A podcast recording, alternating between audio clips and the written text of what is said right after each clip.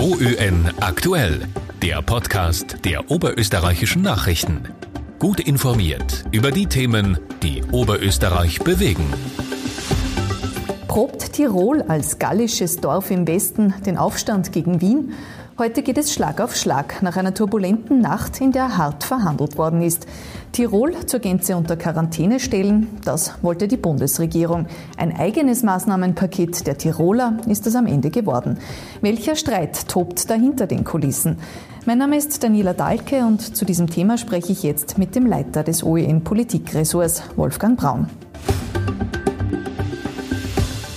Österreich warnt ja jetzt vor Reisen nach Tirol, kurz nachdem Tirol selbst ein Maßnahmenpaket präsentiert hat. Was ist da los?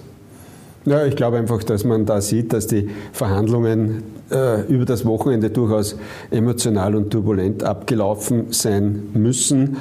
Und es gab ja gestern dann spät abends eine, eine Pause, eine Verhandlungspause, offensichtlich auch um die Gemüter abzukühlen.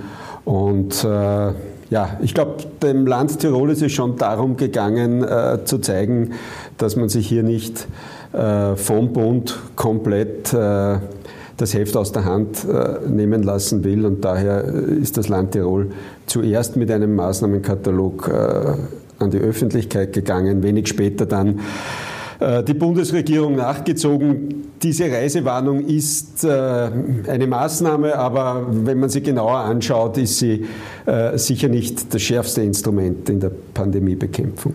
Wirkt das jetzt wie ein kleines Scharmützel zwischen den beiden Fronten? Also ich glaube schon, dass es mehr war als nur ein Scharmützel, weil äh, es, es, waren ein paar Auffälligkeiten, zum Beispiel, dass äh, der grüne Gesundheitsminister mit dem schwarzen Landeshauptmann äh, verhandeln musste, streiten musste und sich der äh, Bundeskanzler, der zur selben Partei gehört, wie der Tiroler Landeshauptmann auffällig zurückgehalten hat und in diesen Streit nicht wirklich äh, äh hineingezogen werden wollte.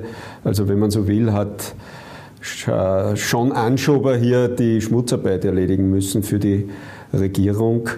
Ähm, ja, und das, was herausgekommen ist, ist schon eher ein, ein Kompromiss. Also es ist sicher nicht äh, das harte Durchgreifen gegen Tirol. Die ÖVP ist ja weiterhin ein wenig auf Tauchstation. Warum gibt es da so gar keine Ansage vom Bundeskanzler? Weil man sich einfach in der eigenen Partei mit der Basis nicht verderben will? Naja, ich glaube einfach, dass er mit dem Tiroler Landeshauptmann in der Vergangenheit durchaus eine, eine, eine gute Ebene hatte. Erinnern wir uns an den Beginn der Pandemie. Der Bundeskanzler hat hier nie, äh, als Ischgl international in den Medien war, hat hier äh, nie den Stab gebrochen über Platter, sondern im Gegenteil, er hat im Hintergrundgesprächen, aber auch öffentlich immer den Rücken gestärkt. Und ich glaube einfach, dass äh, dass ganz Österreich und auch der Bundeskanzler äh, weiß das, dass ganz Österreich momentan sehr sensibel reagiert, wenn, wenn da und dort wieder Maßnahmen äh, verschärft werden, weil das Land offenbar jetzt von seiner Mentalität, äh, von seiner emotionalen Lage her, heraus schon äh, eher auf Lockerung gepolt ist. Jetzt muss der Gesundheitsminister die schwierige Aufgabe übernehmen, die unpopulären Maßnahmen durchzubringen. Aber da wäre ja, das haben wir ja gerade schon angesprochen, noch deutlich mehr Spielraum gewesen. Der Gesundheitsminister kann in einer Pandemie auch über ein Land drüber fahren, über ein Bundesland. Warum schreckt man vor dieser Eskalationsstufe noch zurück? Ja, es ist schwierig. Das Land Tirol ist derzeit, wenn man einfach die Sieben-Tages-Inzidenz pro 100.000 Einwohner anschaut, äh, sicher nicht das Land, das am schlechtesten dasteht. Äh, benachbarte Bezirke in, in, äh, in, Salzburg, im Bundesland Salzburg, sind von der Sieben-Tages-Inzidenz bei mehr als 300 teilweise. Also da wäre auch durchaus einmal Anlass hinzuschauen, warum das dort so ist.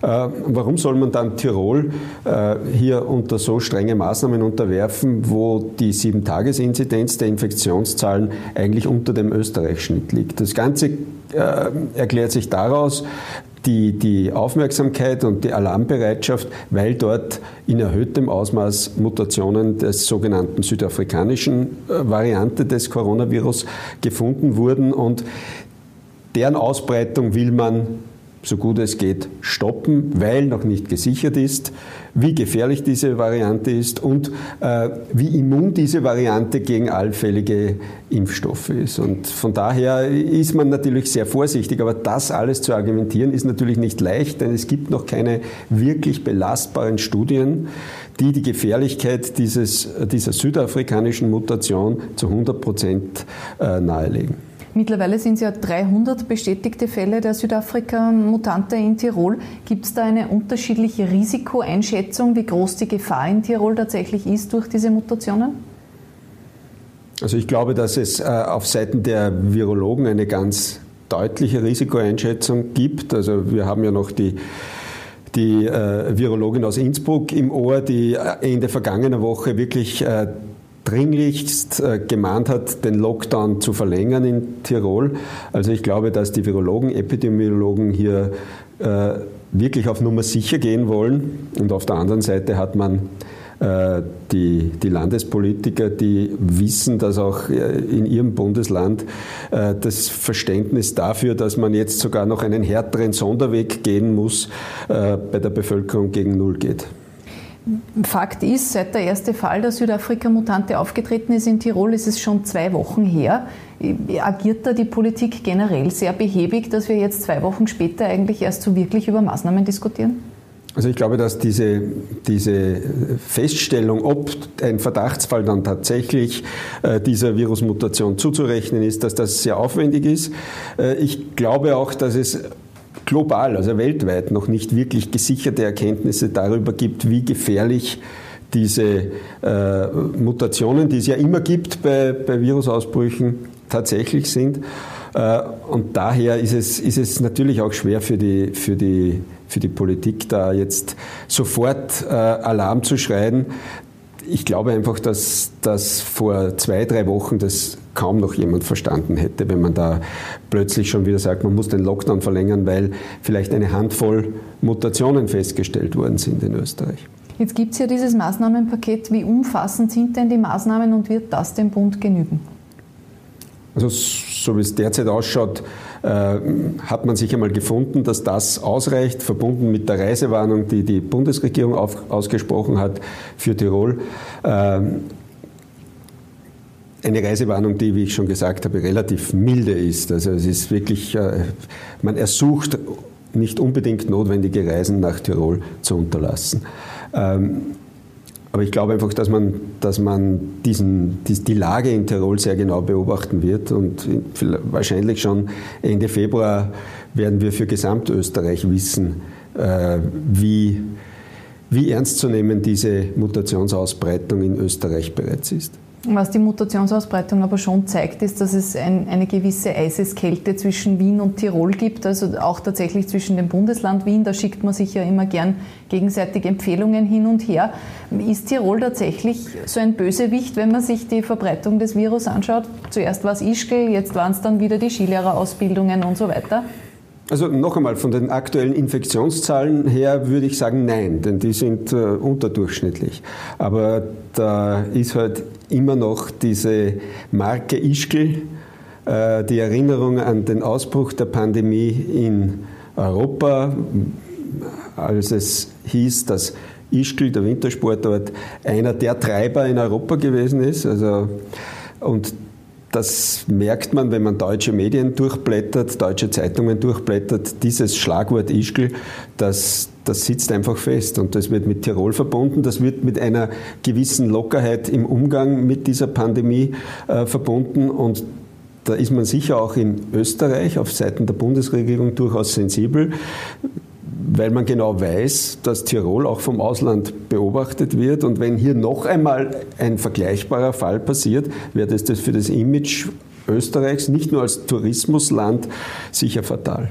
Ist es so, dass man in Tirol lockerer damit umgeht? Wirkt so?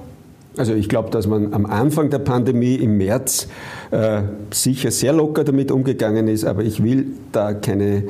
Äh, ich bin sicher nicht der Erste, der da den Stein wirft, denn damals, im Anfang März 2020, haben wir alle das Coronavirus noch ziemlich locker genommen und hätten uns nie vorstellen können, äh, dass wir ein paar Monate später zum Beispiel keine Olympischen Spiele haben werden oder keine Fußball-Europameisterschaft haben werden. Also ich glaube jetzt im Rückblick darüber zu urteilen, dass damals in Tirol die Leute gesagt haben, naja, die Skisaison ist uns schon wichtiger als ein paar äh, Grippefälle in, in, in Tirol.